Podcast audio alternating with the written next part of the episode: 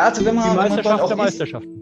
Hm, Ja, ja, also ich meine, kommt natürlich immer darauf an, in welchem äh, Spektrum man sich bewegt. Wenn, wenn man jetzt natürlich mehr in der ganzen Ultra-Trail-Szene ist, dann wird man jetzt mit dem Spartathlon nicht so mitgehen können als äh, die Meisterschaft der Meisterschaften. Aber ähm, ich war jetzt fünfmal, war ich in, in Griechenland, habe an dem Lauf teilgenommen und immer wenn ich dort bin, fühlt sich das irgendwie auch so von dem ganzen Spirit, der da herrscht und diese, diese ähm, ja, Geschichte und alles, fühlt sich das immer so ein bisschen an, wie irgendwie als, man fühlt sich, als wäre man so am Ursprungsort des Ultramarathons irgendwie.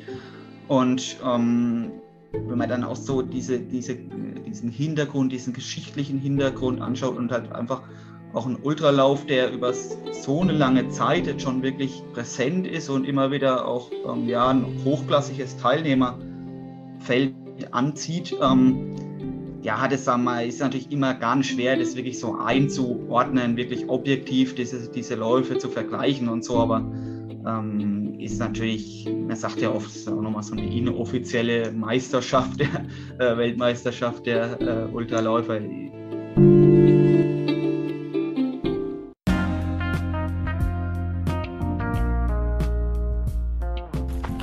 Moin Moin zum Morgenspaziergang, Thorsten. Guten Morgen, lieber Flo. Ein herrlicher, boah, es ist echt ein herrlicher Samstagmorgen. Sonne Ja. scheint, ähm, bisschen viel Mücken. Ja, es ist Mücken angesagt, Jungs und Mädels. Tut euch Mückenäumels einschmieren, kaufen.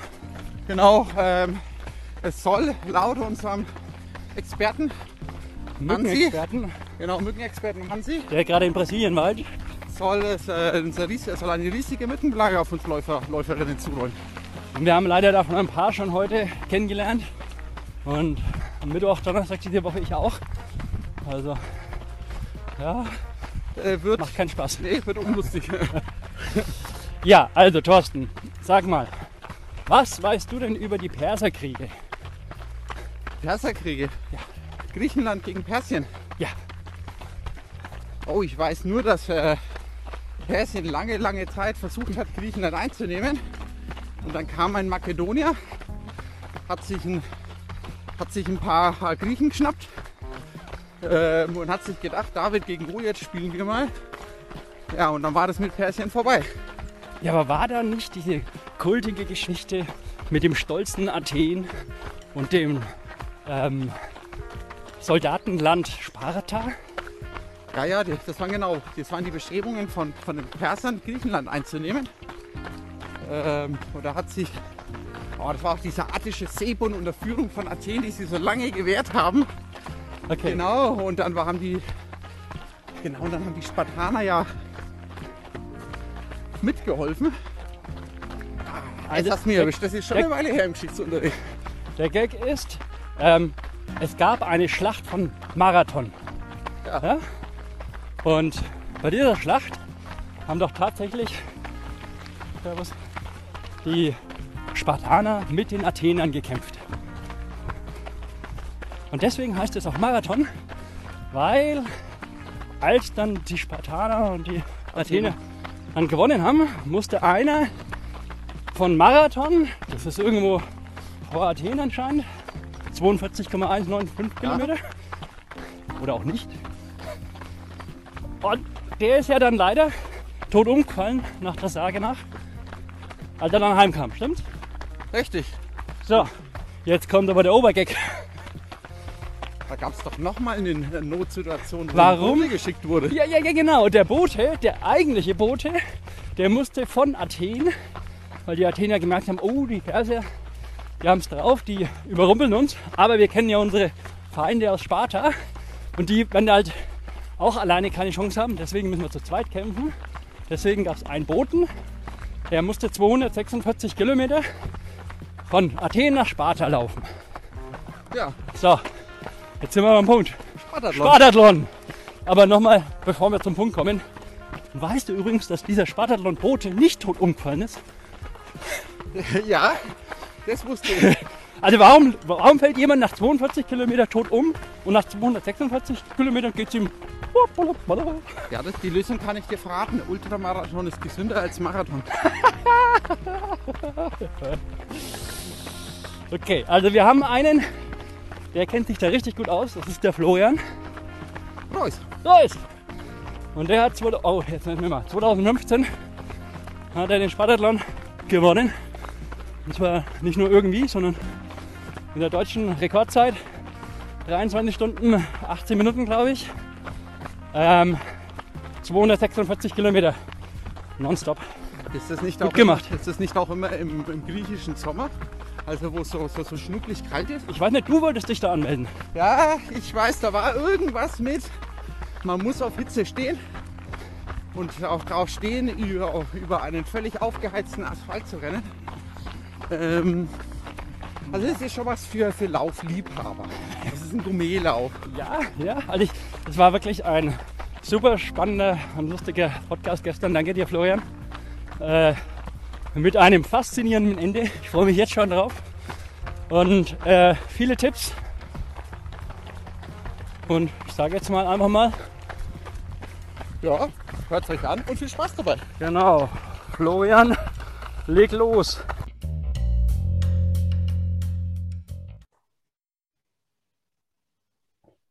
So, lieber Florian, äh, weißt du, was du hast? Einen super Vornamen. Passt, ja, Der stimmt. passt. Der doppelte Flo. Ja, dem Florian, der erklärt mir gleich, wer er ist. Und wir haben gerade erklärt, wer eigentlich der Morgenspaziergang ist. Und äh, der Morgenspaziergang ist ja ein Podcast und der zeichnet sich dadurch aus, dass es eigentlich die Idee war, einfach beim Laufen. Was, was machst du eigentlich, wenn du lange läufst? Du läufst ja meistens alleine. Weil wir wollten, wir, wir waren halt meistens zu zweit und haben gesagt, das müssen wir mal aufzeichnen, was wir die ganze Zeit labern. Aber beim lange Laufen sollte man ja langsam laufen und dann hat man ja irre viel Zeit, weil man ja so viel Puste hat und dann kann man viel labern. So, und jetzt hast du gesagt, du hörst gar nicht so viel Lauf-Podcasts. Und wenn man jetzt alleine lange läuft, dann hört man doch in der Regel Podcasts, dachte ich. Mm, Ja, also ich sag mal so, ich laufe natürlich nicht nur allein, ist klar, aber wenn man viele Kilometer läuft, dann ist notgedrungen automatisch ein gewisser Anteil allein dabei. Ähm, ja, Podcasts höre ich immer wieder gern, äh, aber ich höre tatsächlich gar nicht so viel Lauf-Podcasts, weil ich meine, ich habe selber so viel mit Laufen zu tun, so viele äh, Themen drehen sich bei mir um Laufen, äh, so dass ich mir eigentlich ganz gern mal ähm, ja auch ganz andere Sachen anhört, äh, für die ich mich interessiere. Ich höre mir gerne mal einen Wein-Podcast an, höre mir äh, ja einfach wirklich kunderbunte äh, Dinge an. Und ansonsten muss ich auch sagen, ist immer ganz nett mal was auf den Ohren zu haben, aber das Schöne am Laufen ist ja auch, dass einfach nur die Bewegung im Vordergrund steht und man seine Gedanken kreisen lassen kann. Und äh, ganz oft war schon, dass die besten Ideen, die mir irgendwo so eingefallen sind, waren dann oft im Rahmen von irgendeinem schönen, lockeren Lauf. Also muss nicht immer mit, mit äh, Beschallung gleichzeitig sein. Da hast du 100% recht. Das könnte ich auch nie. Also stell dir mal vor, du läufst, also andersrum. Wenn ich tatsächlich mal Musik höre oder auch einen Podcast und dann nimmst du nach, weiß nicht, ein, zwei Stunden deine Ohrstöpsel, was auch immer du hast, raus, das tut richtig gut. Ja, mega. Ich meine, da sind ja auch so viele Geräusche, wenn man draußen ist, so gerade jetzt natürlich äh, in der sommerlichen Zeit oder im Frühjahr, wenn Vögel zwitschern und alles. Das, äh, also ich meine, da, da nimmt man sich natürlich auch viel selber weg von, von dem ganzen Naturerlebnis und einfach mal durchatmen. Ist es bei dir auch so, dass du eine unterschiedliche Pace hast, je nachdem, was du hörst? Unbewusst? Mm, ja, ähm, schon. Ich, und ich merke es auch, wenn du dann wirklich ähm, mit, mit Herzfrequenz ähm, gut läufst und so, dann merke ich auch manchmal, dass die Herzfrequenz äh, ansteigt. Jetzt zum Beispiel Musik laufe ich, äh, höre ich eigentlich relativ wenig beim Laufen, wenn man dann wirklich ein bisschen was, was Intensiveres hört, dann äh, merke ich das auch ganz, ganz gern, dass man A, ein bisschen schneller wird, aber manchmal auch ohne schneller zu werden, irgendwie so, keine Ahnung, äh, ob dann mehr Adrenalin ausgeschüttet wird oder so, auch die Herzfrequenz äh, ein bisschen ansteigt. Also ist manchmal ganz interessant. Ja. Und nochmal, um das abzurunden, du hast vorhin gesagt, du hörst eben nicht Lauf-Podcast, irgendwas zum Thema Wein und Co. Hör dir mal, such mal im Internet äh, Fett und rauchig. Fett und rauchig. Das ist total lustig. Ich glaube, das sind auch irgendwelche Nürnberger oder Franken und die gibt es auch irgendwie auf Potio. Einfach mal anhören, total lustig. Oder von denen auch ein Podcast, irgendwas mit die Bierprobierer. Hammer. Okay. lachst dich tot. Wie was das sein könnte. Die machen nichts anderes als. Trinkst du Bier?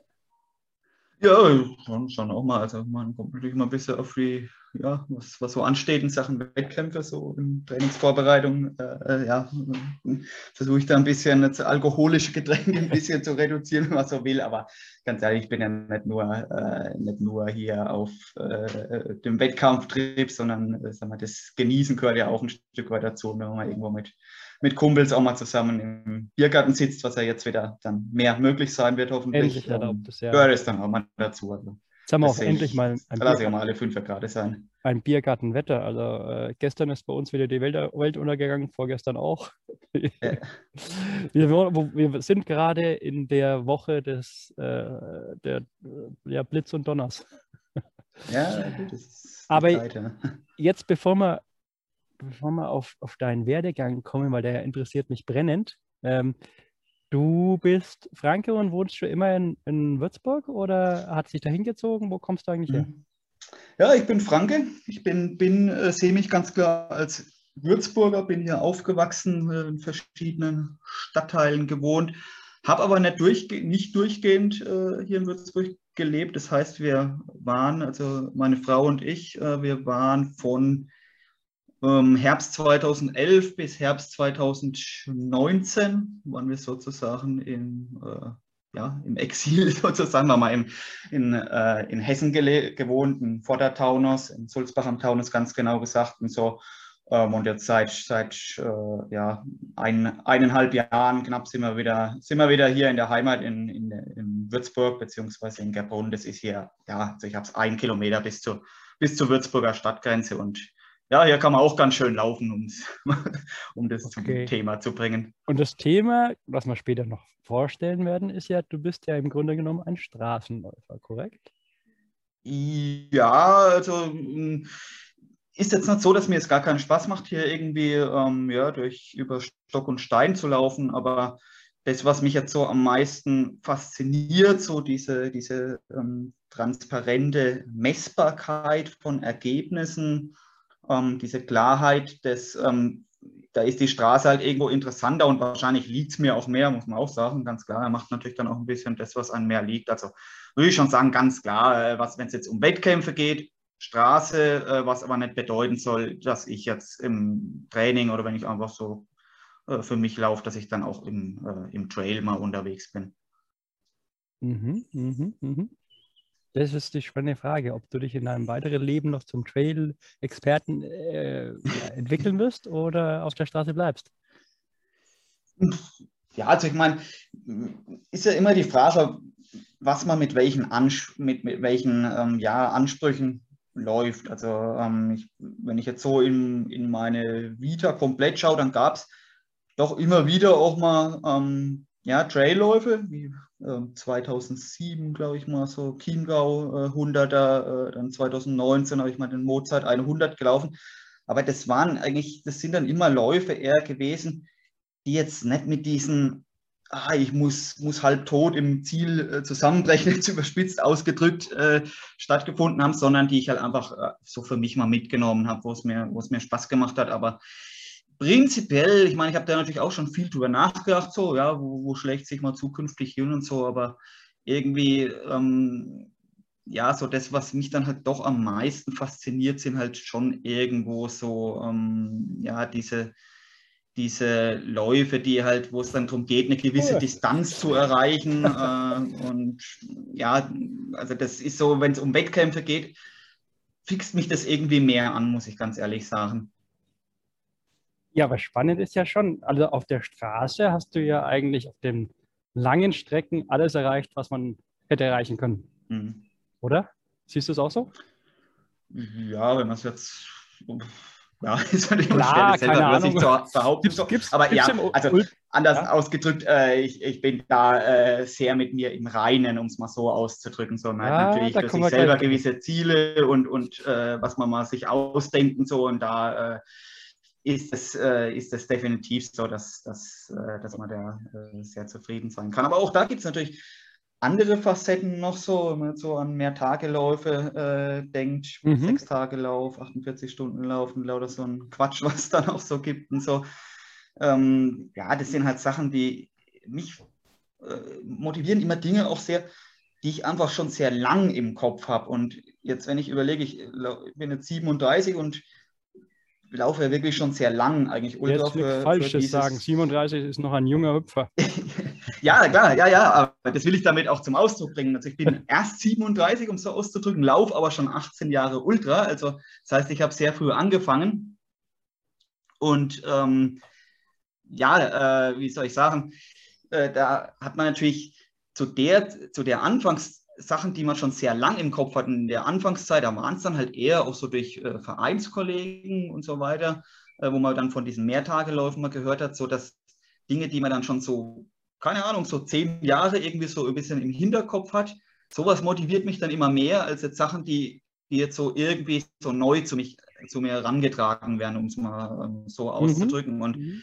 ähm, das erklärt sich dann auch schon ein bisschen damit, dass er jetzt das, was wir jetzt so erleben, so das Ultra Trail und, und auch so Backyard-Geschichten und so, wo ihr natürlich sehr nah dran seid, das ist ja jetzt äh, eine Geschichte, die jetzt erst die letzten Jahre so richtig ähm, in, äh, ja, äh, ja, auf, ein, ja. auf ein Radar gekommen ist oder so richtig äh, eine unheimliche Präsenz hat und äh, äh, viele Ultraläufer total fasziniert sind von diesen ähm, Formaten und, und den Strecken. Und das war natürlich in meiner Anfangszeit war das noch nicht so. Das ist doch der Punkt. Das genau ist der Punkt. Also früher gab es ja Ultraläufer, gab es eigentlich nur, ich weiß nicht, wie lange es den Spartathlon schon gibt, aber es gab halt nur die Straßenläufer. Genau, dann Anfang der 80er. Also jetzt sagen wir noch ganz kurz. Es gibt bei Olympia, also Olympischen Spielen, gibt es keine, keine Art des Laufsports, was halt mehr als 42, irgendwas Kilometer ist, korrekt? Ja, außer die Geher, aber jetzt wirklich klassisches ah, Laufen. Ah, okay. ähm, ja, also wirklich Laufen. 42 Kilometer, 42,2 ja. und ich glaube, da wird sich auch und so dann, schnell nichts dran ändern. Dann ist, wenn man, wenn man den Spartathlon hört, dann ist es der Olymp, logischerweise, oder? Ich meine, es gibt vielleicht auch anderes, ja, andere Rennen, aber das ist schon eigentlich ja, also wenn man die Meisterschaft der Meisterschaften. Hm, ja, ja, also ich meine, kommt natürlich immer darauf an, in welchem äh, Spektrum man sich bewegt. Wenn, wenn, man jetzt natürlich mehr in der ganzen Ultra-Trail-Szene ist, dann wird man jetzt mit dem Spartathlon nicht so mitgehen können als äh, die Meisterschaft der Meisterschaften. Aber ähm, ich war jetzt fünfmal, war ich in, in Griechenland, habe an dem Lauf teilgenommen und immer wenn ich dort bin, fühlt sich das irgendwie auch so von dem ganzen Spirit, der da herrscht und diese, diese ähm, ja, Geschichte und alles, fühlt sich das immer so ein bisschen an wie irgendwie als, man fühlt sich, als wäre man so am Ursprungsort des Ultramarathons irgendwie.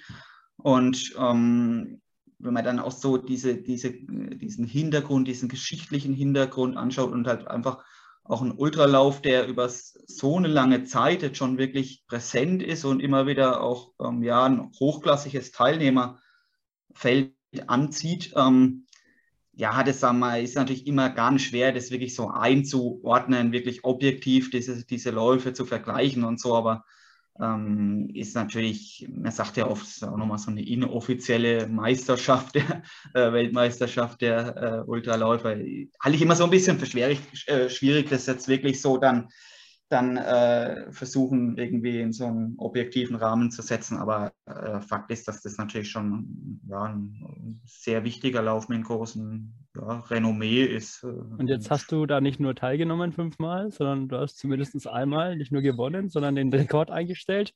Warst gleichzeitig, ja, war das nur der deutsche Rekordleiter oder war das? Ja, ja genau. Ja, der, die Zeiten von Janis Kurus, der, der Anfang der 80er Jahre, ähm, keine Ahnung, knapp ja. über 20 Stunden was gelaufen ist. Das ist natürlich schon nochmal eine ganz andere Hausnummer. Ah, aber jetzt okay. rein von den deutschen Läufern, die dort in den, den äh, ja, was haben wir? Ich glaube, knapp 40 Auflagen, was bislang stattgefunden haben, da. Ähm, Wie oft ja, hat es ein Deutscher gewonnen? Praktisch deutlich. Ähm, Circa? Bei den Männern äh, waren es vier Siege, außer mir, und ich war der fünfte Sieger. Sieger oh, spannend. Jetzt, jetzt habe ich eine spannende Frage. Das heißt, es gibt äh, einen es gibt einen Unterschied zwischen Männern und Frauen dort, ja? Ja, ja, das schon. Ja, ja, klar. Das äh, schon, dass es halt eine Männerrangliste gibt und eine, eine äh, Frauenrangliste. Alle starten natürlich im gleichen Rennen und gleichzeitig, aber also so, ich sag mal, das Klassische, äh, wie man es jetzt von normalen in Anführungsstrichen normalen Straßenläufen äh, kennt oder wie es ja eigentlich bei fast allen Läufen üblich ist, jetzt mal abgesehen äh, von, von, den Backyard-Geschichten. Äh, du weißt, warum ich frage, diese Backyard-Geschichten, genau. Also warum gibt es dann in Deutschland eine Dame, die ja. alle besser ist als alle anderen deutschen männlichen Backyarder? Warum gibt es das in Amerika? Ja. Okay, das, der Besonderheit, die Besonderheit, es geht ja nicht um, um Kraft und um Schnelligkeit dort, ne? Es geht nur um Ausdauer. Mhm. Mag das der Grund sein, warum da die Frauen mindestens ebenbürtig, wenn nicht besser sind? Mhm.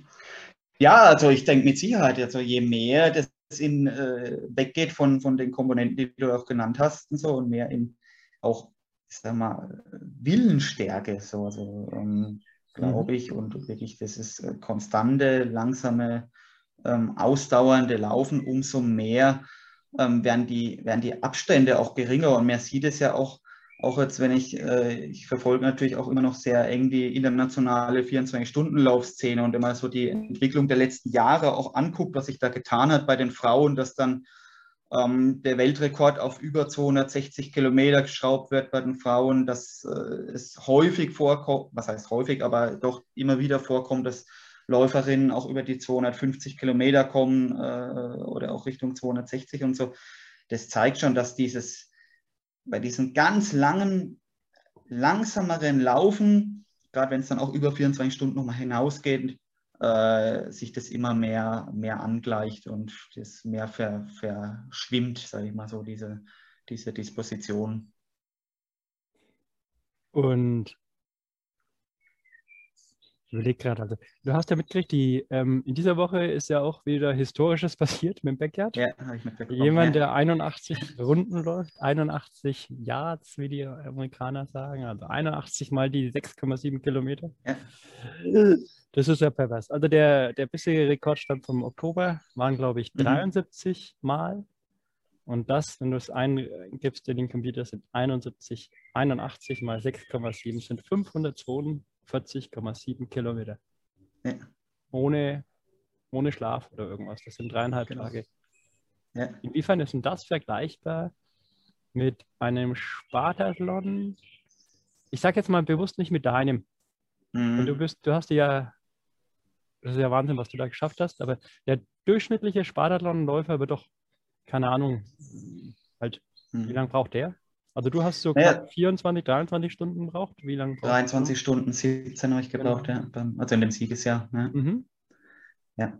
Also man ist ja so, dass das Zeitlimit ist auf 36 Stunden festgelegt, jetzt für die 246 Kilometer, wo du dann auch, äh, ja, ist halt sehr selektiv mit Hitze, äh, die Höhenmeter, nachts dann äh, Passüberquerung, äh, mit im Dunkeln natürlich für alle Läufer.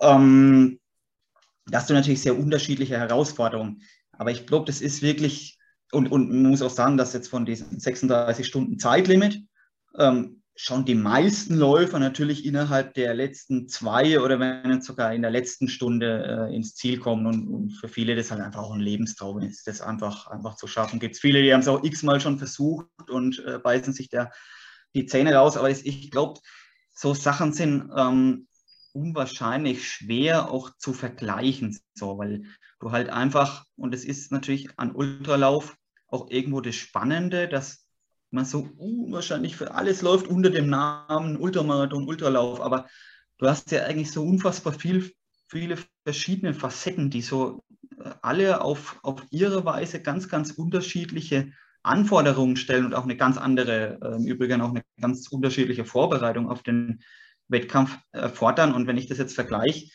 äh, sowas wie jetzt so eine Backyard-Sache äh, und Spartathlon, das ist wirklich schwierig, weil beim Spartathlon hast du halt die, hast du äh, eben andere Voraussetzungen, ohne das äh, werden zu wollen. Zum Beispiel, dass du diese äh, Cut-Off-Zeiten, die Zeitlimits, die du nicht überschreiten darfst, die verlaufen eben nicht linear. Das heißt, ähm, es gäbe sicherlich einige Läufer, die die Situation haben, dass sie ähm, ja, das, diese 246 Kilometer innerhalb dieser 36 vorgegebenen Stunden schaffen würden. Aber da man ähm, zum Beispiel die ersten 80 Kilometer ähm, deutlich schneller laufen muss, als es danach der Fall ist, ah, ja. und du dann auch noch Hitze hast, ähm, haut es da halt viele dann schon aus dem Rennen raus, äh, weil sie das einfach nicht schaffen. Oder wenn sie es schaffen, dann ähm, sind sie einfach schon so angenockt, dass halt dann irgendwann später ähm, in den Nachtstunden dann der große Hammer kommt, wo einfach nichts mehr geht und sie, sie aussteigen müssen. Und das, das, das macht halt auf seine Art und Weise bei dem Lauf dann speziell. Äh, und so hast du für, jeden, für jede Facette des Ultralaufs eben verschiedene Anforderungen, die da wichtig sind. Aber das, das, das halten wir schon mal fest, dass, die, dass der Ultralauf wirklich so breit ist, ja, dass mega. eigentlich ein Wort Ultra viel zu wenig ist, um das genau zu beschreiben. Das hast du gut gesagt. Und ähm, ich habe jetzt da deinen Podcast gehört, äh, wo du beschrieben hast, wie du dich gefühlt hast, in zu welchen, also es gab so einen Podcast, wo du geschrieben hast, okay, du bist erstmal 80 Kilometer viel zu schnell angerannt, weil dich jemand überholt hat. Äh, dann ähm, hast du die zwei, drei laufen lassen und das fand ich interessant so bei 100, 120 Kilometer, dass du sagst, okay, ja, der ist ja nur ja, 20, vorher schon. Ja. wahrscheinlich vorher 20, der ist nur 20, 30 Minuten vor dir, das schaffst du dann locker, fand ich super cool.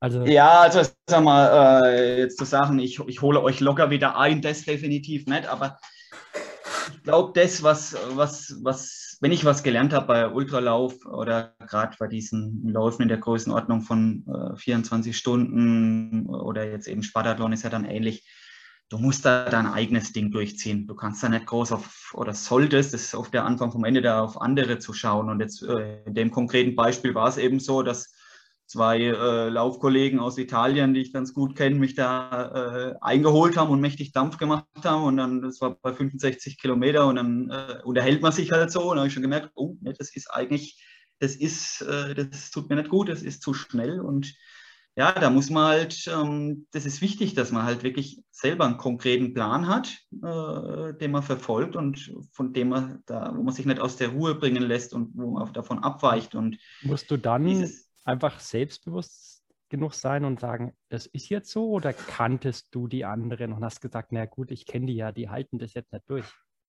ja, gut, ich meine, es war immerhin der Vorjahressieger damals. Äh, okay. 2015 äh, ja. war das jetzt eben bei dem besagten Spartathlon. Ein Jahr vorher eben der Ivan Kudin äh, hat er deutlich ähm, gewonnen. Aber es bringt mir halt nichts. Mir bringt es nichts, jetzt irgendwie mich da an was äh, ranzuhängen, was, mir, was mich dann später in große Probleme äh, wirft. Und letztendlich bei dem Lauf war es natürlich, klar war das so letztendlich, dass ich mir, äh, ich war die Jahre davor zweimal Zweiter, natürlich wäre schon geil, da mal als Erster irgendwie anzukommen äh, in Sparta im Ziel. Wäre schon eine coole Sache, aber man darf bei solchen Läufen wäre es echt ein Riesenfehler, da irgendwie ins Rennen zu gehen und zu sagen, so, ich trete jetzt hier an, um, um zu gewinnen oder so, oder um Platzierung jetzt auf einem anderen Leistungslevel, Platzierung X, Y, Z zu erreichen, sondern du musst dein eigenes Ding machen. Und ich habe mir da halt schon eine, eine, Zeit ausgedacht damals. So, ich mir gedacht, bin ich eben das Jahr davor äh, zum ersten Mal unter 24 Stunden gekommen mit dem Laufen. Und ich gedacht, okay, da kannst du vielleicht, habe das auch so ein bisschen für mich analysiert. In den verschiedenen Abschnitten konntest du sicherlich noch ein bisschen was besser machen, ein bisschen anders machen. Also ist dein Ziel 23 Stunden 30, vielleicht knapp drunter. Und wenn du das erreichst, ja gut, dann hast du es nicht selbst in der Hand. Dann hast du äh, ganz gute Chancen, dass das vielleicht dann auch langt für den obersten Platz auf dem Podium. Aber wenn das dann nicht so ist, dann ist das nicht so. Also dann äh, geht schon sowas nicht die Welt unter. Und so muss man es halt dann im Lauf, muss man das auch so angehen, weil alles andere, das, das ja, das macht, kein, macht keinen Sinn. Man muss, muss seinen eigenen Weg einfach äh, finden. Und ist natürlich klar, dass sowas halt auch nicht von jetzt auf gleich geht, dass man sich gut einschätzen kann, dass man genau weiß, was kann ich, was kann ich hinten raus noch, hinten raus auch noch. Das geht natürlich nur mit, äh, mit ja, einigen Jahren Erfahrung und, uh, und dass man halt auch bereit ist, da immer dazu zu lernen, ist, glaube ich, auch ganz wichtig. Die Sachen mal reflektiert, analysiert und das ja, hat da bei dem Lauf, ist dann praktisch die Rechnung auch ideal aufgegangen und alles hat gepasst, wie es sein sollte. Das ist natürlich schon gut, dass du dann zwei Jahre vorher schon, ja, jeweils, wenn ich das richtig verstanden habe, Zweiter wurdest. Dann Zweimal hast du Zweiter. Ja, das ist mhm. natürlich gut, weil dann die Erfahrung bringt dann immer sehr viel an Selbstvertrauen. Das hast du in dem Lauf dann gut gehabt. Da warst du 38, bist du jetzt. Das heißt, damals warst du so circa 7. 32. Ja, genau. Also jetzt bin ich 37. Und wann hast du angefangen?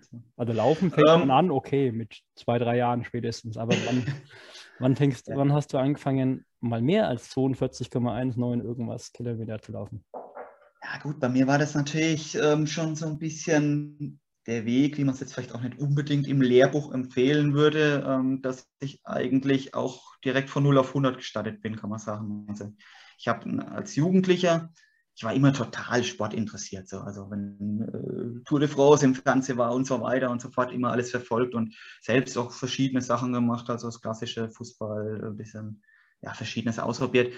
Und habe eigentlich 2002 im Sommer erst so mit dem regelmäßigen Laufen angefangen. Sicherlich jetzt nicht bei Null, weil man halt äh, davor auch immer irgendwo aktiv war, aber jetzt mit dem regelmäßigen Laufen 2002 und habe da ähm, ja relativ schnell gemerkt, dass mir so dieses, dieses ja, langsame Laufen einfach Spaß macht. Und dann äh, war eine Schlüsselsituation, dass ich einen Bericht gelesen habe ähm, in der Zeitung über einen 100-Kilometer-Lauf in Biel. In Biel, genau. Ja. Und das hat mich so in Bann gezogen, weil ich gar nicht gewusst habe, dass da sowas gibt. Äh, Marathon habe ich mir ungefähr was darunter vorstellen können, wie weit es ungefähr geht, aber dass das sowas gibt, 100 Kilometer laufen und dann durch die Nacht durch und äh, dass ich mir da so, auch niemandem groß was davon erzählt, so, aber für mich habe ich so das heimliche Ziel gesetzt, ach, da könntest du wirklich mitmachen. Hätte ich, muss man allerdings auch der Fairness halber sagen, ähm, hätte ich mich niemals dran getraut, wenn, wenn nicht äh, das Zeitlimit dort, ich glaube, das waren damals 22 Stunden,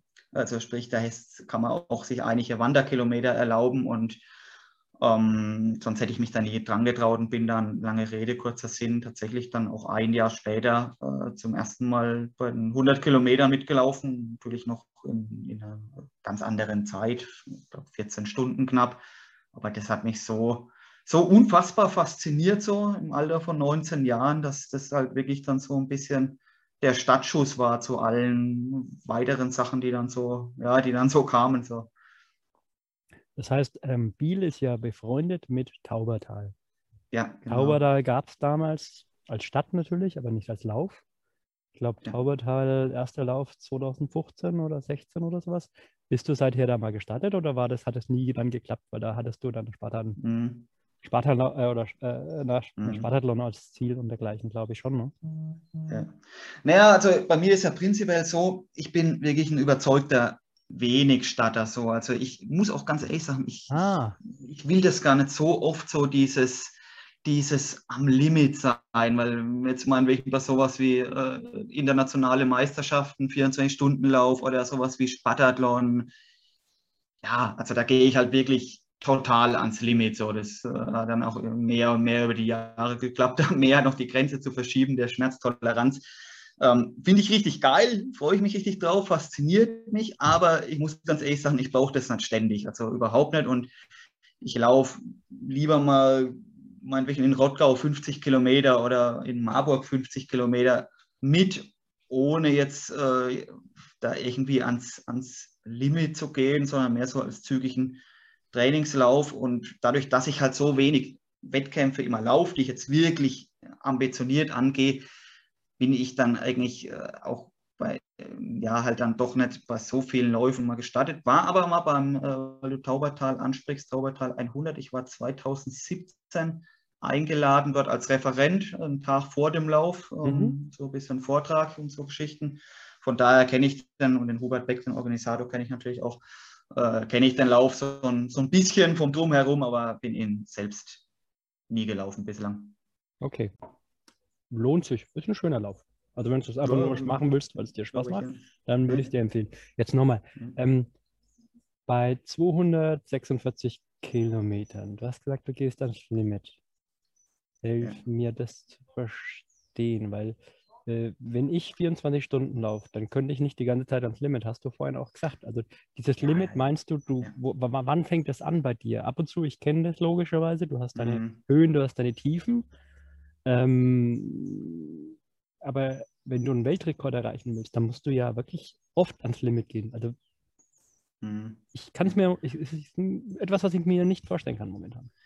Ja, ich sag mal, mit, mit Limit meine ich jetzt auch eher, dass dann, wenn halt wirklich der Lauf zu Ende ist, hier 246 Kilometer oder jetzt äh, man, man noch größere Strecken fährt als, oder wo ich natürlich noch mehr Läufe gehabt habe, weil Spartathlon ist natürlich auch immer nur einmal im Jahr und es macht natürlich auch nicht jedes Jahr.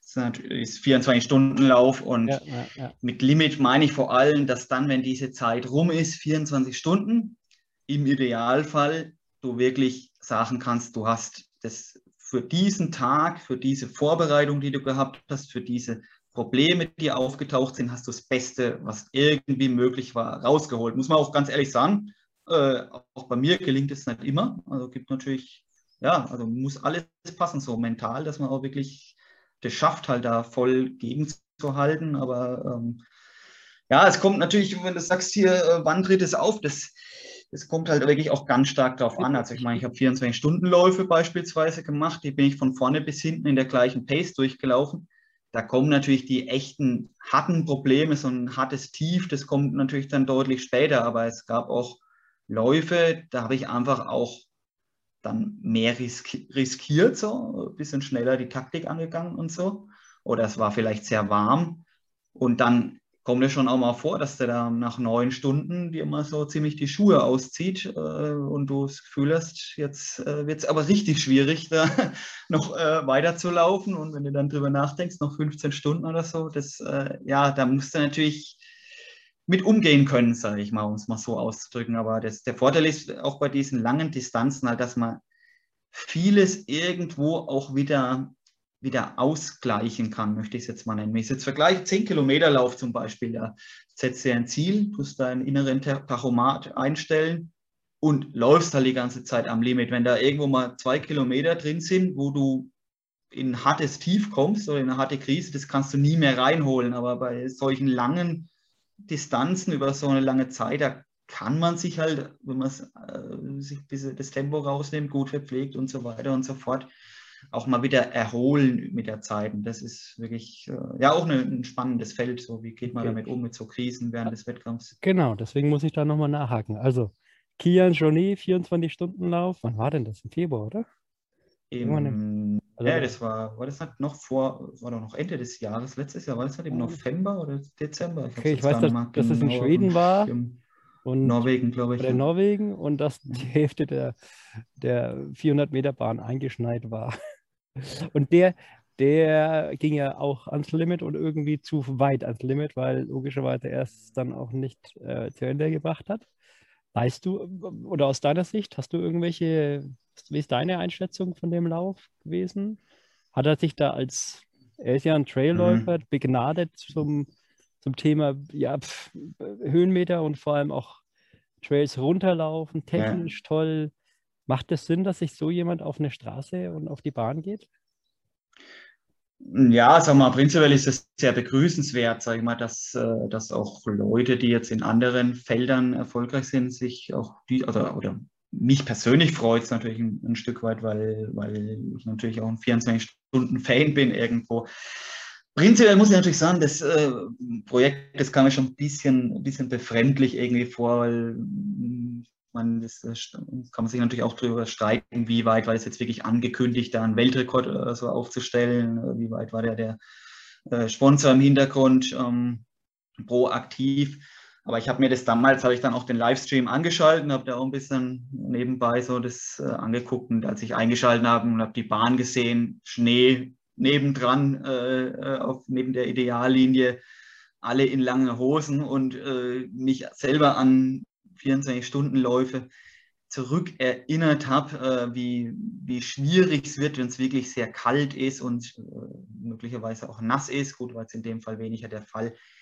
Dann, also sagen wir, das, dann wird es echt schwierig und eigentlich ein Ding der Unmöglichkeit. Und vor allem, wenn man, wenn man sich, ich ja, muss, muss ja da manchmal schon ein bisschen schmunzeln, so wenn man dann im Vorfeld so äh, ich mache das ja relativ wenig, dass ich jetzt so in, in, äh, Social Media da mir irgendwelche Kommentare oder so durchlese, aber äh, manchmal, wenn ich dann so gelesen habe, was da so für Zahlen genannt worden sind, äh, die er dann ähm, so äh, Tipps, die abgegeben worden sind jetzt von, von äh, Beobachtern oder äh, Usern, ähm, ja, und wenn man selbst in diesem 24-Stunden-Bereich drin ist und das auch ein bisschen kennt, wie schwierig es ist, halt wirklich in diesen Sphären dann äh, sich nochmal zu verbessern. Und äh, jetzt in, den, in dem Bereich 300 Kilometer, das kennt ja eh nur einer und der heißt Janis Kurus, der bisherige genau. äh, Rekordhalter und wie weit auch alle anderen jemals davon entfernt waren. So, ähm, also der zweitbeste äh, außer Janis Kurus hat 285 Kilometer ähm, gelaufen. Äh, das sind zwar fast ja, sind 18 Kilometer Abstand bis zu dem Weltrekord. Und das sagt halt schon alles, wie, wie utopisch das eigentlich auch war. Und irgendwie ein bisschen befremdlich, finde ich auch. Ja. Ich, ich, ich war auch irritiert. Also ich, ich kenne mich ja mit den Straßenläufen jetzt nicht, äh, bei weitem nicht so aus wie du oder auch, auch kaum, mhm. aber für mich war das nicht klar, warum. Klar, der Sponsor Salomon hat einen neuen Schuh präsentieren wollen und ich, äh, ich lobe auch den Kilian Jornet dafür, dass er mal was ganz was anderes probiert, aber irgendwie kann es ja nicht sein, dass dieser Kilian Jornet ist ja kein Übergott, der gleichzeitig die mhm. 100 Meter macht Hürdenlauf macht, Schwimmen macht und also der ist halt auf Trail gut und dort wahrscheinlich Annahme Spitze. Ähm, aber auf einer Bahn, das ist eine andere Liga aus meiner Sicht und ja. Schade, ah, ich mein, dass, er, dass, er, halt so hm. früh schon abgebrochen hat, weil das, ja, also andersrum, ja, ja. es war ja irgendwas los. Insofern konnte man, vielleicht hätte es ja annähernd schaffen können, aber so mhm. war es natürlich nach 10 Stunden, 130 Kilometern schon sehr früh. Ja. Ja, also ich möchte, ja? Hm, vielleicht um das noch zu ergänzen, ich möchte jetzt nicht mal unbedingt sagen, so, äh, naja, der ist Trailläufer, der hat im Straßenlauf, hat er wird er äh, keinen Fuß von anderen kriegen, so ungefähr jetzt übertrieben ausgedrückt. Ich, ich glaube schon, dass wenn er das jetzt wirklich äh, über langfristig gezielt angehen würde, wenn er sagt, ich möchte es wirklich 24 Stunden, dass der äh, ja schon ein sehr gutes Ergebnis erreichen könnte. Also das äh, möchte ich gar nicht so, so ähm, ja, als zwei völlig, sind natürlich ja. völlig verschiedene Felder, aber ich glaube schon, dass man ja äh, auch wir loben eine Zweigleisigkeit. Ja, wir loben ihn ja, aber. Ja, es, weil es gibt auch teilweise ein paar Beispiele, die äh, von Athletinnen und Athleten, die tatsächlich in beiden Feldern recht gut unterwegs sind, aber 303 ist dann meiner Meinung nach doch ein bisschen arg weit vom Realistischen entfernt. Und das ist halt, ich glaube schon, dass er es unterschätzt hat. Oder Kannst sich selber überschätzt. Ne? Aber das ist natürlich auch auf, auf der anderen Seite, wenn der, wenn der Sponsor, das muss man ja auch, das darf man ja nicht negativ auslegen. Ne? Der Sponsor sagt halt, wir brauchen da was, mach mal da, machst du da mit? Und dann mm. finde mhm. ich cool, wenn jemand sagt, hey, probieren wir es doch. Es kann ja nur schlecht ja. laufen, aber mm. also, kann natürlich auch klappen, aber das Schlimmste, was passiert ist, klappt nicht. Und dann ist, haben wir es trotzdem versucht. Und so wie du selber sagst, du musst halt erstmal versuchen, damit du dich dran wagen kannst. Und das will ich auch gar nicht negativ sehen. Jetzt bin ich gespannt. Ich bin ein riesen Schuhfreak. der, der Kian Jonet hat diesen Lauf gemacht wegen eines Schuhs. Was denkst du denn beim 24 Stunden oder auch Spartathlon zum Thema Schuhe?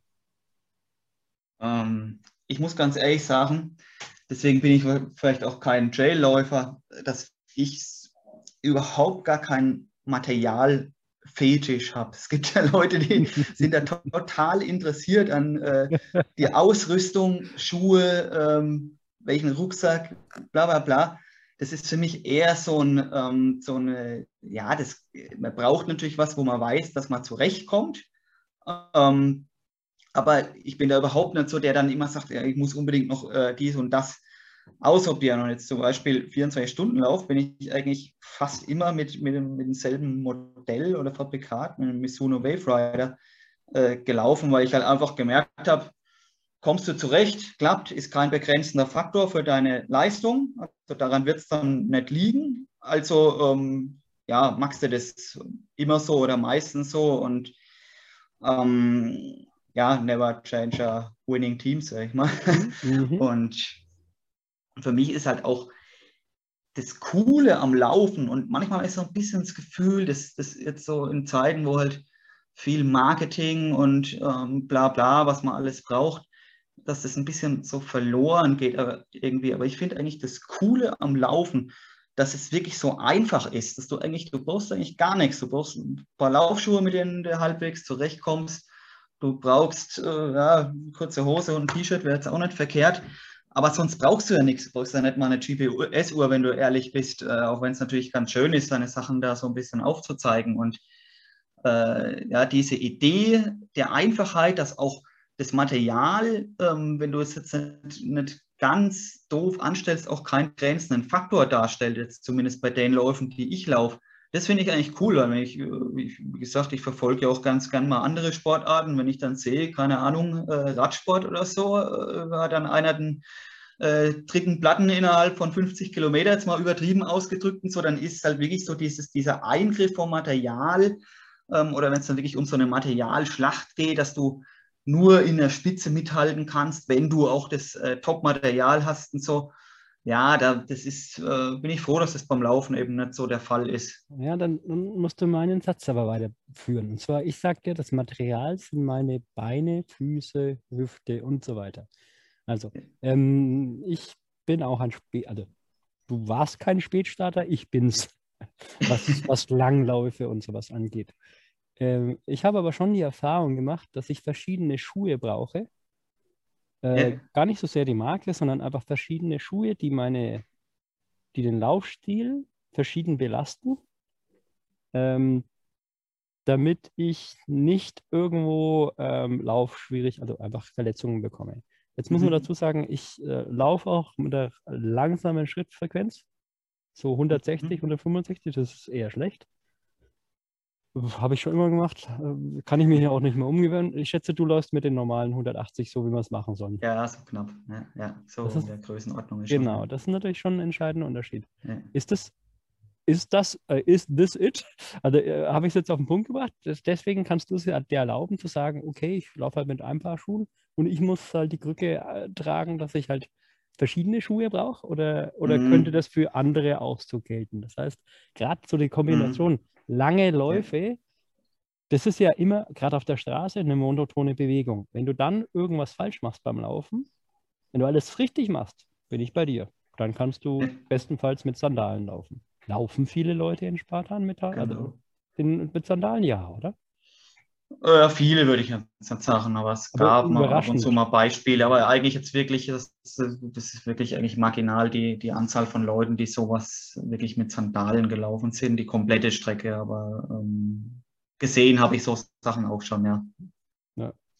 Also da, da hört ihr mal den, äh, den Podcast an, Laufen macht Spaß von uns. Da ist die äh, Marina dabei gewesen und ja. die ist ja die deutsche Meisterin da und die läuft tatsächlich ihre, genau. keine Ahnung, 300 irgendwas Kilometer mit Sandalen. Ja, ja, ja. ja. Finde ich bewundernswert. Ja, total, ja.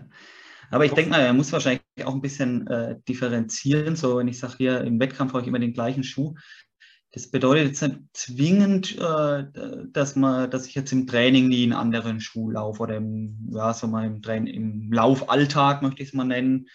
Ähm, nur jetzt im, auch in Bezug zu der äh, Kilian Jornet-Geschichte mit dem speziellen Schuh. Äh, da im Wettkampf, da bin ich relativ, relativ einfach und straight unterwegs, äh, ohne die Riesenexperimente. Mhm, mhm. Aber ha, ha, hatte ich jetzt äh, recht oder, oder also mir geht es nicht um Recht haben, mir geht es um Erkenntnisse. Da, also in, kann es sein, dass manche Läufer verschiedene Schuhe brauchen und du brauchst weniger, weil du halt einen viel perfekteren Laufstil hast. Hm, ich weiß gar nicht, ob ich wirklich so den perfekten Laufstil habe, sag ich mal, weil ich natürlich auch mal ein bisschen viel zu auf der, zu bisschen zu viel eigentlich auf der Ferse rum äh, sub. Ähm, ja, interessante Frage. Ich denke mal, prinzipiell, wenn man natürlich eh schon eine höhere Verletzungsanfälligkeit hat und äh, der Schuh auch eine Rolle spielen kann, ist das, sehe ich das eigentlich ähm, durchaus so, weil du hast ja natürlich eine gewisse Risikostreuung, möchte ich es jetzt mal nennen. So, also ähm, das, was, was dir vielleicht äh, ein, Schuh, der eher dazu neigt, dass du mal äh, was, die Schienbeinkante so ein bisschen Probleme bekommst und so.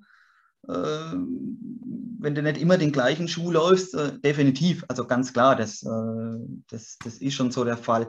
Und ich glaube, was halt mein Vorteil ist, ähm, was jetzt so Verletzungsanfälligkeit angeht, ist, dass ich ähm, A, relativ jung angefangen habe und dadurch jetzt ähm, schon eine Zeit habe, wo ich sehr lang den Körper daran gewöhnt habe, weil jetzt zum Beispiel in der Anfangszeit, so die ersten drei, vier, fünf Jahre, da habe ich auch immer wieder so diese klassischen Sachen mitgenommen, eben so, äh, ja, so diese Klasse, klassischen okay. Geschichten am Spann und so weiter und so fort. Aber der Körper passt sich halt mit der Zeit auch an, denke ich, über die, genau. über die Jahre. Ja, stimmt. Also mit 19 hast du deinen ersten 100k-Lauf gemacht. Jetzt bist du 37, mhm. 38. Ja, da sind die Sehnen und, und Muskeln dann langsam schon in der Lage, das zu erkennen, dass du lange laufen willst. die wissen, dass der immer so einen Quatsch vorhatte. Okay, also du hast aktuell als, als Projekte so die, die, den Sechstageslauf, wenn ich das richtig verstanden habe? Mhm. Ja. Das heißt, Ja, mit, äh, mit deinem Team oder machst du das alleine oder wie läuft das? Das, äh, also das, äh, wenn es jetzt wirklich aufs, aufs Laufen selber bezogen ist, ist das schon allein. Das ist ja, ähm, ja, gefühlt bin ich da seit 125 Jahren angemeldet. Äh, das, äh, ich habe mich im Ja, Januar 2020 angemeldet und dann klar, aus mitbekommen, ja. bekannten, genau, bekannten Gründen dann immer wieder verschoben. Und das, ähm, ja, letztendlich sechs Tage Lauf, also halt schon äh, solo, du bist allein, äh, bist allein unterwegs äh, als Läufer auf der Strecke, auch eine kleine Runde, analog so 24 Stunden und mich hatte schon immer mal gereizt, wie ist das wirklich so, diese Mehrtageläufe und ja, da, das wird jetzt Anfang September wird es, wird es stattfinden und da ja, bin ich mal, bin ich echt sehr, sehr gespannt, wie, wie das dann sein wird und was das vor allem für eine Erfahrung wird. Geht ja nicht immer nur um, um Leistung, Leistung, Wo, Leistung, wo sondern und was ist der bisherige deutsche Rekord dort? Äh, Daran will ich mich jetzt erstmal gar nicht messen. Beim ersten Mal ist er dann doch ein bisschen hochgegriffen. Aber der Lauf, der ist äh, in, in Ungarn, am Balaton. Ist ah der, ja, schön. ähm, Okay. Genau, so über so einen Campingplatz geht es. Deutscher Rekord liegt bei, um das vielleicht trotzdem mal so eine Größenordnung zu haben. Ich meine, es werden jetzt auch nicht alle Zuhörer so wissen, in welchen äh, Sphären da so die Leistungen liegen. Deutscher Rekord 1010 Kilometer vom Wolfgang Schwerk, äh, wirklich äh, sehr, sehr inspirierender, persönlich, inspirierende Persönlichkeit, wahnsinnig äh, toller Läufer. Und der Weltrekord ähm, ist, liegt bei 1036 Kilometer, ähm, auch ja, von Janis Kouros, also äh, derselbe ah, okay. Rekordhalter wie bei den 24 Stunden. Wahnsinn. Ja, der hat ja eigentlich alles Mögliche hat er schon gemacht. Also der hat es jetzt nicht auf der gleichen äh, Strecke ähm, äh, gemacht, aber ähm, ja, über diese Distanz und die diese Distanzen sind ja dann auch immer bestenlistenfähig und vermessen und so weiter. Gibt es den Janis. Kurov noch? Ja, also geben mit Sicherheit, aber als Läufer ist er ähm, nicht mehr so aktiv, der, oder glaube gar nicht mehr aktiv. Ich glaube, der letzte Eintrag wirklich in der DUV-Statistikdatenbank ist von 2014. Aber ich hatte tatsächlich noch das Glück, mit ihm äh, sogar auch mal in zwei gleichen Rennen zu laufen, äh, nämlich zu einen, also in denselben Rennen, zum einen in Katowice bei der Weltmeisterschaft, 24-Stunden-Lauf, da war er dabei ähm, als, also für Griechenland gestattet und äh, 2013 bei der Weltmeisterschaft. Aber muss man natürlich sagen, das war natürlich ein sehr fortgeschrittenen Alter dann schon. Da war, äh, war er ja dann auch schon über, über 60 und so. Und natürlich war er da lang nicht mehr in den, in den Sphären, wo er sonst unterwegs war. Was natürlich schon extrem faszinierend, wie jemand über so viele Jahrzehnte äh, ja, Top-Leistungen abliefern konnte. was glaubst du, woran lag es? Ich meine, logisch nicht an der Technik, wenn er das vor Mhm. 97 war das, ne? 97 war der letzte Rekord, glaube ich, ne? Also, Der 24-Stunden-Rekord, ja. ja, ja. also ja. Mhm. Ja. einfach, einfach, der war schon Mhm. immer ein Sportler und hat sein ganzes Leben dann für einen langen Lauf gelebt oder einfach Talent. Ja, schwer zu sagen. Ich meine, da äh, sind wir natürlich alle zu weit weg jetzt von ihm oder kennen ihn zu wenig. Aber es ist, sag mal, das ist schon eine sehr interessante Frage. Wie kann das sein, dass jemand es halt wirklich schafft, so Hammerleistungen aufzustellen und das nicht nur jetzt äh, mal, mal eine Eintagsfliege, mal einmal so ein äh, Gerät. Natürlich war das äh, jetzt dieses 303 Kilometer, das sticht natürlich raus, aber der hat ja immer geliefert. Also der ist ja etliche Läufe, 48 Stunden über 470 Kilometer gelaufen, sechs Tage Lauf, 1000 Kilometer Rennen und das über so einen langen Zeitraum. Das ist brutal. Und gute Frage, woran das, woran das wirklich liegt. Ich meine, die, jetzt zum Beispiel, wenn man jetzt die Marathonzeit als Ich wollte es mir gerade anschauen. Marathonzeit, Ja. genau. Was weißt du darüber, wie die sich, die sich entwickelt hat? also ich kenne nur diese 225, was er da wohl als Bestleistung hat, äh, aber habe da keine Hintergründe. Nee, ich meine, jetzt so beiläufig. was war 2079, äh, 97, sorry, 97 die Marathon-Bestzeit, Weltbestzeit, weil die ist jetzt, wenn du es so, so okay. siehst, bei 2 Stunden 1 oder unter 2 Stunden Mhm. und damals so circa 2,15? 2,10? War die, war, war die noch Das ist eine Frage, ja. Also ich, ich weiß nicht. Ah, das, ja, da, Also jedenfalls- Ich kann es dir nicht sagen. Ne? Ja. Jedenfalls hat die sich doch dramatisch, also wirklich um, Ja. um Minuten und wenn du das hochrechnest, äh, ist es ja auf 100 Kilometer noch viel mehr. Mhm. Je nachdem, wie man wie man sieht. Also anscheinend ist es ja nicht so, dass ähm, oder er- es war so eine Ausnahmeleistung. Mhm. Ja, mhm. ja. Ja, ich meine, der, der Janis Kouros, der ist natürlich ein absoluter Ausnahmeathlet einfach gewesen, so oder oder ist es Mhm. noch, auch wenn er jetzt nicht mehr so aktiv ist, aber ähm, prinzipiell hast du es natürlich schon so, dass äh, jetzt die letzten Jahre auch, äh, wenn du darauf hinaus willst, so jetzt so die Entwicklung, dass natürlich alles immer noch schneller, noch besser, noch immer die äh, ja, Rekorde nochmal pulverisiert werden. Prinzipiell in der, in der breiten Spitze möchte ich es mal nennen, hast du das international schon auch, dass äh, sich so 24 Stunden mäßig und bei diesen ganz langen ja auch immer äh, ja, sich eine, eine, eine Leistungssteigerung stattgefunden hat. Nur halt eher als diese einzelne, einzelne Person, das ist halt einfach ja, komplett von anderen Sternen einfach bislang gewesen. Mal schauen, ob es jemals wieder einen geben wird, der halt da, da hinkommen wird. Ja, was mich, wie gesagt, ich, also ich bin schon äh, Schuhfetischist. Und ich sag, also die Schuhe haben dramatisch dazu beigetragen, dass in den letzten fünf Jahren die Marathonzeit oder auch Halbmarathonzeit äh, rapide nach unten ging. Und gleichzeitig ja, ja. eben bei so einem 100 Kilometer 24 Stunden Lauf kaum. Interessant. Also ich, ja. Ja, Was, was Ja. sind denn deine nächsten Pläne? Also sechs, sechs äh, Tage Lauf, klar. Jetzt, wenn ich das richtig verstanden bin, äh, habe, dann bist du ähm, auch Lauftrainer, Laufcoach. ja, genau. Wird sich ja ja, nichts Besseres ergeben, als wenn du deine äh, äh, wirklich absolut ha hammermäßigen Erfahrungen auch weitergibst. Das heißt, du gibst sie weiter an Leute, die gerade Genau. anfangen zu laufen, an, an Leute, die halt Marathon sich verbessern wollen und so weiter.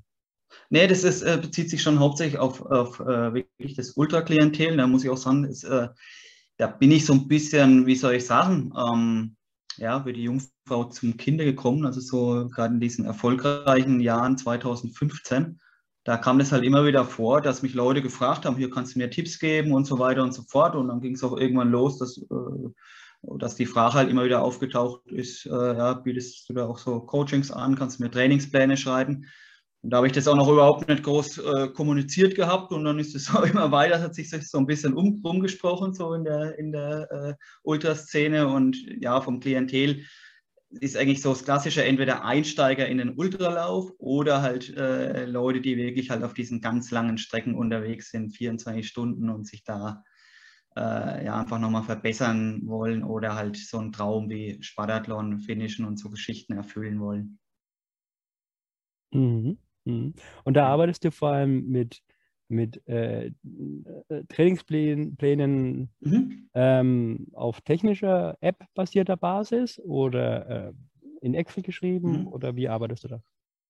Also es kommt immer, ich versuche mich wirklich möglichst individuell halt wirklich auf den Athleten einzulassen. Also ich nutze natürlich auch so die Software äh, Training Peaks und so Geschichten. Mhm. Auf der anderen Seite muss man natürlich sagen, äh, ist nicht jeder Ultraläufer jetzt, äh, ähm, ja, also manche sind ja wirklich ganz einfach unterwegs, so, die haben ihre Stoppuhr so ungefähr und auch dafür gibt es immer Lösungen und habe, äh, ähm, ja, je nachdem auch, äh, klar, nutze ich natürlich auch so Dinge wie, wie Excel und wie gesagt, das Ziel ist, ist immer, sich so wirklich so individuell wie möglich äh, auf den Athleten einzulassen, weil was ich auch gelernt habe mit der Zeit, so am Anfang, so die ersten Jahre, da war das immer so eine Geschichte, da habe ich das halt so aus meiner Perspektive gesehen.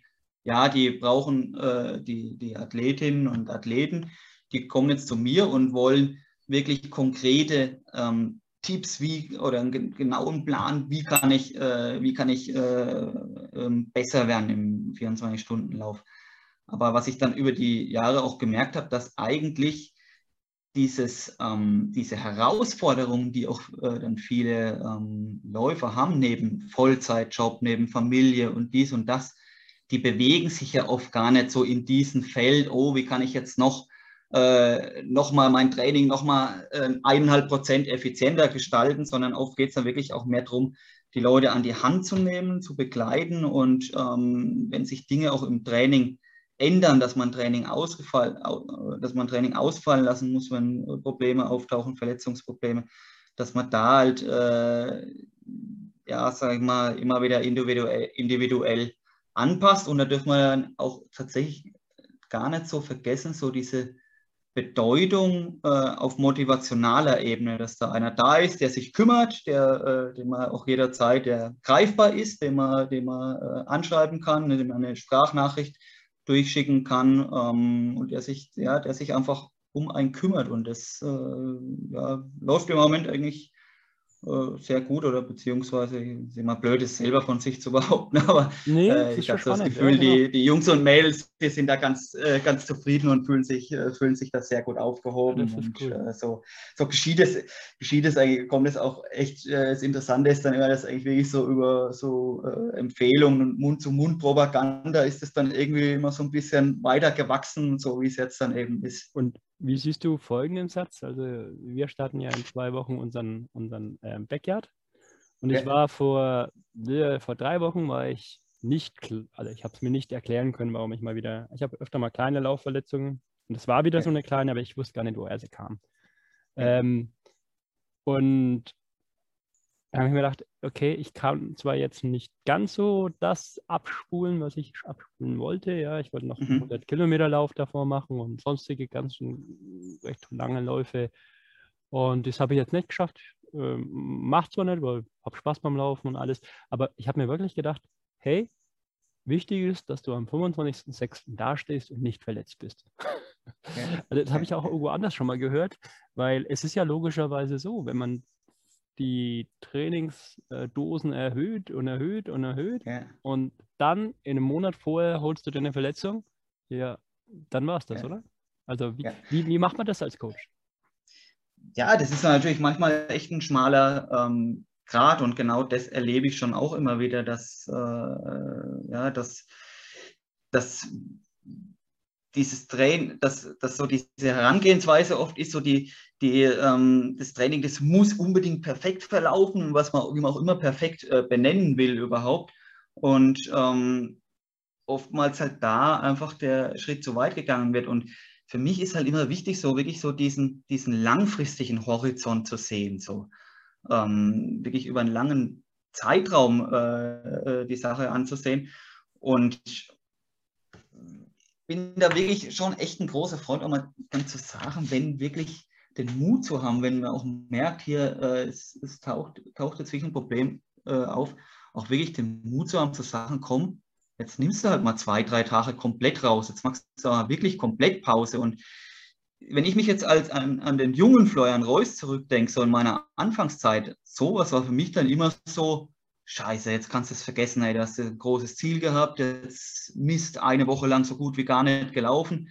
Aber ich bin da mittlerweile so lange dabei, habe äh, selber so oft an mir selbst erfahren oder auch bei anderen gesehen, dass letztendlich, man muss da wirklich den Mut haben und diese, dieses, dieser langfristige, dieser Kontext über viele Wochen, über viele Monate und ja eigentlich wirklich eigentlich so das ganze Lauf, Laufleben sozusagen, das ist eigentlich das, äh, das was zählt, ne? das, dieses ganz, ähm, ja, nur dieser kleine Ausschnitt.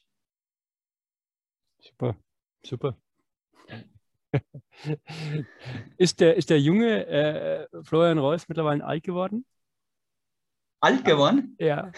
Fühlst du dich in manchen Situationen alt? Also du fühlst nee, dich weise, nee, also... das, das höre ich, das hör ich raus. Also du bist, fühlst dich weiser, okay.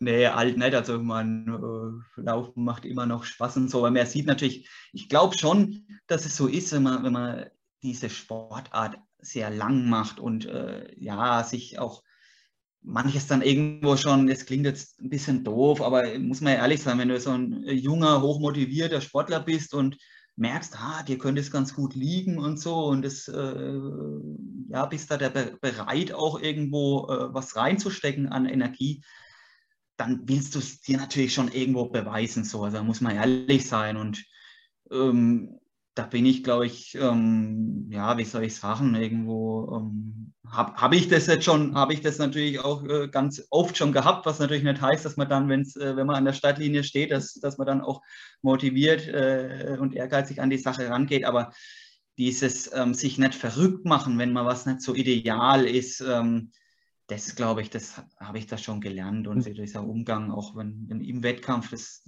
früher habe ich immer gedacht, du brauchst so das perfekte Rennen und so mittlerweile weiß ich, ja, perfektes Rennen, das perfektes Rennen ist, wenn so 90, 95 Prozent äh, deiner Pläne klappen, so ungefähr im Rennen, äh, wie man auch immer das bemessen will und äh, ja, sehe das, sehe das einfach ja, ein, bisschen, ein bisschen klarer. Da, da, ne? da finde ich ja eine spannende Aussage, die, dass ähm, du dich auf dem Rennen vorbereiten kannst mit verschiedenen Pla Plänen, ja. Aber wenn das Rennen dann startet, sind sowieso alle Pläne für den Arsch und es kommt nur darauf an, wie gut du dann halt auf mhm. die jeweilige Situation äh, einwirken kannst und dann halt deine Pläne ändern kannst. Weiß ja. nicht, ob das beim Laufen so ist, beim Triathlon glaube ich auf jeden Fall, beim Swimrun eh. Und das bringt ja. mich zum Punkt, Inwiefern fehlt dir denn eigentlich als Ultraläufer der Ausgleichssport? Hast du einen? Brauchst du einen? Sagst du, nö, mhm. brauche ich nicht? Auch vor dem Hintergrund, wenn du jetzt zwischen 37 und 19 so viel schon an Laufkilometer abgespielt hast, mhm. gespult hast, ähm, verliert man da die Motivation? Also ich liebe Laufen. Für mich mhm. ist Laufen die Hauptsportart. Aber ich liebe es auch zu schwimmen, Fahrradfahren, habe ich mal gemocht. Hm, Sage ich mhm. jetzt lieber nicht weiter was ist dazu. Ähm, aber ich, ich mag halt schon den Unterschied. Und wenn du das kombinierst, dann hast du irgendwas, wo es, ähm, wo du wirklich immer Sport machen kannst. Wie ist das ja. beim Laufen? Ja, gut. Ähm, es wäre sicherlich sinnvoller, noch mehr Alternativsport zu machen. Ich setze mich schon auch mal aufs Rad. Ähm, gehe eigentlich noch lieber, als dass ich laufe, äh, wandere ich eigentlich tatsächlich, aber dadurch, dass man eh schon so viele Kilometer äh, läuft, äh, ist das, ist, äh, ja, bleibt das natürlich immer auf der Strecke. Ähm, ja, ich sage mal so, ich glaube, so dieses, diese, diese äh, totale Vorfreude auf den Lauf, so, äh, so vor vielen Jahren, da war das natürlich so, wenn du dann gewusst hast, ja, hast einen langen Lauf geplant, hast dir vielleicht ein bisschen was Besonderes auch ausgedacht, so irgendeine andere Strecke mal oder so. Da hast du so eine richtig intensive ähm, Vorfreude ähm, drauf gehabt. Das ist, ich will nicht sagen, dass das verloren gegangen ist. Das ist Quatsch so. Also ich meine, sonst würde ich es ja nicht machen, wenn, wenn das äh, weg wäre. Aber ähm, mir ist natürlich schon ein bisschen, ähm, mir hat sich einfach mehr dran gewöhnt an das, an das Laufen. Es ist jetzt nicht mehr so, dass äh, eines, äh, ja, also, wie gesagt, das, ist, das klingt ein bisschen doof, das klingt so satt irgendwie, aber ähm, letztendlich ist es natürlich auch so, wenn man, wenn man jetzt ein halbes Leben schon läuft, das, das ist irgendwo, es klingt jetzt auch ja so abgedroschen, aber irgendwo ist es halt auch eine Lebenseinstellung, also so ein aktives Leben, wo man, wo man ähm, ja, sein Lauftraining macht, auch dann, wenn jetzt nicht direkt ein Wettkampf ansteht, es ist halt so zur Normalität geworden und gibt einen ja auch viel für, für alle anderen äh, Bereiche, dass man, dass man da einfach äh, regelmäßig in Bewegung ist und, und draußen ist in der Natur. Okay, ich hätte nämlich ein ein Vorschlag. Ja, was, ja damit. Was, weißt du, weißt du, was Blaufranken ist? Ich habe das am Anfang, ich habe das, hab das gesehen, dann habe ich gesehen, hä, Blaufränkisch Ultra? Und dann habe ich mir gedacht, jetzt kenne ich mich doch in Franken gut aus, aber Blaufränkisch Ultra kenne ich nicht. Weißt also du, was Blaufranken ist? Also ich kenne nur die Rebsorte Blaufränkisch Rotwein. Du hast am Anfang nämlich gesagt, ja, du hörst Podcasts zum Thema auch Wein. Finde ich spannend. Blaufränkisch Ultra ist tatsächlich in Österreich ein Ultra mit 80 Kilometern. Wahrscheinlich dann im Burgenland, schätze ich mal, weil da viel Blaufränkisch wächst dort. Äh, ja, schaue ich mir gleich an. Und der Gag ist, du kommst an 70 Wein, äh, äh, Weinverkostungen vorbei. Okay. 70. Und der findet jetzt am 9. Juli 2021 wieder statt. Okay. Ja, ja. Also das finde ich faszinierend. Äh, sehr cool. Also ja, sowas natürlich immer interessant. Ich habe äh, selbst, muss ich auch dazu sagen, neben meinem Laufcoaching habe ich, genau. ja. Äh, ist so tatsächlich so, neben meinem Laufcoaching habe ich auch so ein kleines Weinprojekt noch am Start, habe ein kleines Weingut äh, gegründet mit ja, halber Hektar, also sehr klein natürlich alles noch und so. Da bin ich auch vom ersten Beruf, äh, bevor ich mein Sportstudium gemacht habe, äh, war ich auch Kellermeister und da haben auch schon viele Leute zu mir gesagt, ja, du müsstest ja eigentlich mal was machen, so wo du dann deinen Wein immer so beim Lauf irgendwie anbietest, so wo man dann von Verpflegungsstand zu Verpflegungsstand läuft und einen anderen, Bitte, ja. anderen Wein probieren kann. Komm, komm, Keine wir, Ahnung, ob sich wir das, machen äh, lange läuft. den, den, den fränkischen Wein Ultra. Genau, ja. 100 Kilometer und ab und zu. Du weißt doch, das, also geboren wurde das Ganze ja im Medoc. Äh, ja, genau, weiß ich. Ja. Wo du noch nicht warst, aber das natürlich kennst. Ja, ja. Das äh, ist am, ich bin angemeldet am 24., 25. I- September beim Ja. 13 Brauereienlauf. Nee, Brauereienlauf heißt der. Es sind 13 Okay. Brauereien äh, bei Bamberg. Ah ja, das ist so ein Wanderweg, gell? Das weiß ich nicht.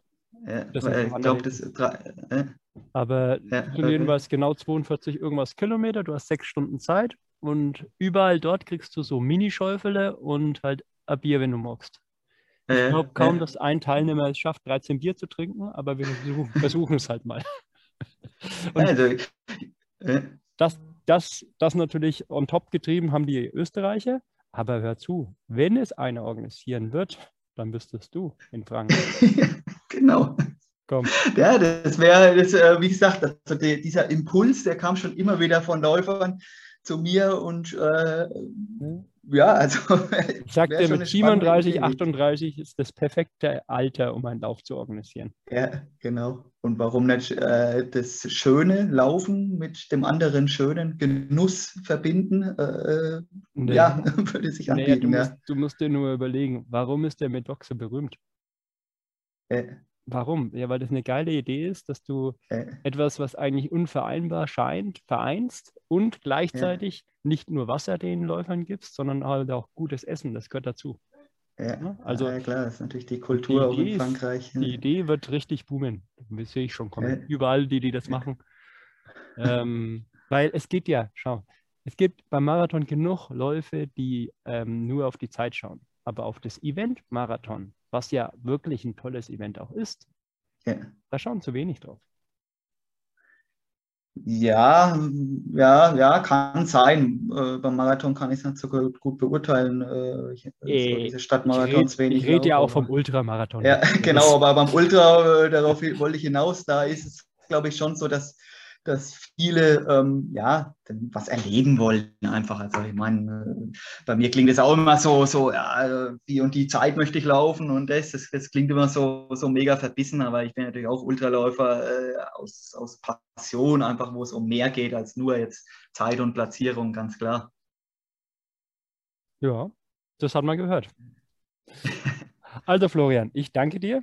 Ich bin gespannt. Also äh, ich, ich nehme dich jetzt äh, ja beim Wort, weil ich, ich will da unbedingt starten bei deinem ähm, fränkischen Wein Ultra. Wie auch immer. Ja, gut, dann ist ja die erste Anmeldung schon mal safe. Also ja, ja, ja, kann ich dich gleich schon mal auf meine noch nicht vorhandene Stadtliste draufsetzen. Wenn du mich meinst, Wieder dann, Stadt Nummer 1. dann bin ich aber gleich zehn Leute.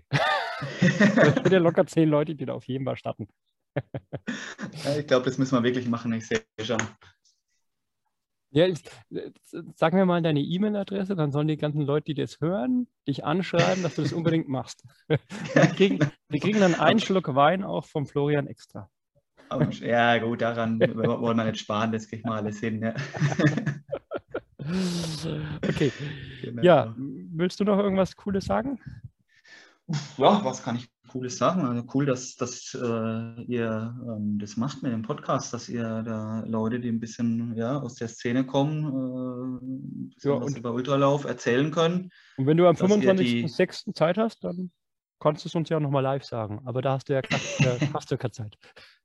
Nee, da, äh, da bin ich, äh, ja, bin ich anderweitig dann eine Woche später unterwegs, zumindest äh, Genau. im Vorbereitungslauf. Äh, ja, aber finde ich, finde ich cool, so ähm, äh, ist ja schön, dass es so diese Formate gibt und das äh, Ultralauf, wo, wo ähm, ja, also geht jetzt weniger um, um mich auch nur, aber ähm, wo Leute ja auch wirklich ein bisschen was schon erlebt haben und gesehen haben und zu erzählen haben, äh, da auch das weitergeben können, dass diese, diese Möglichkeiten gibt, finde ich cool. Und ja, hat mich gefreut, dass ich dabei sein durfte. Ja, für uns war es eine Ehre, vor allem. Wir haben ja gesagt, wir Mhm. wollten den Podcast eigentlich wirklich live machen beim Laufen bei dir in Würzburg ein paar Ja. Kilometer. Und ich finde es toll, dass du das Angebot gemacht hast und das nehmen wir wahr, definitiv. Das müssen wir nachholen, ja. Ja, dann schauen wir mal. Vielleicht machen wir da einen zweiten Podcast draus, je nachdem, ob du dann locker Lust hast und ob das zeitlich hinhaut. Aber das freut mich auf jeden Fall schon mal, dass wir zusammenlaufen können. Kriege ich mal alles hin. Hier gibt es viele schöne äh, Wein, äh, ja, Ja. Äh, Laufstrecken durch die Weinberge oder am Main entlang hier. Da wird es du machst einfach- auch was für die visuellen Reize dabei sein. Du machst bis dahin eine Blaupause von dem neuen fränkischen Wein Ultra und jetzt laufen wir dann ein wenig ab. Ja, genau, dann stelle ich das Konzept stelle ich vor. genau. Also, dann für deine Familie schöne Grüße. Schönen Abend. Ja. Dasselbe, besten Dank. Mach's gut. Servus. Ciao, ciao.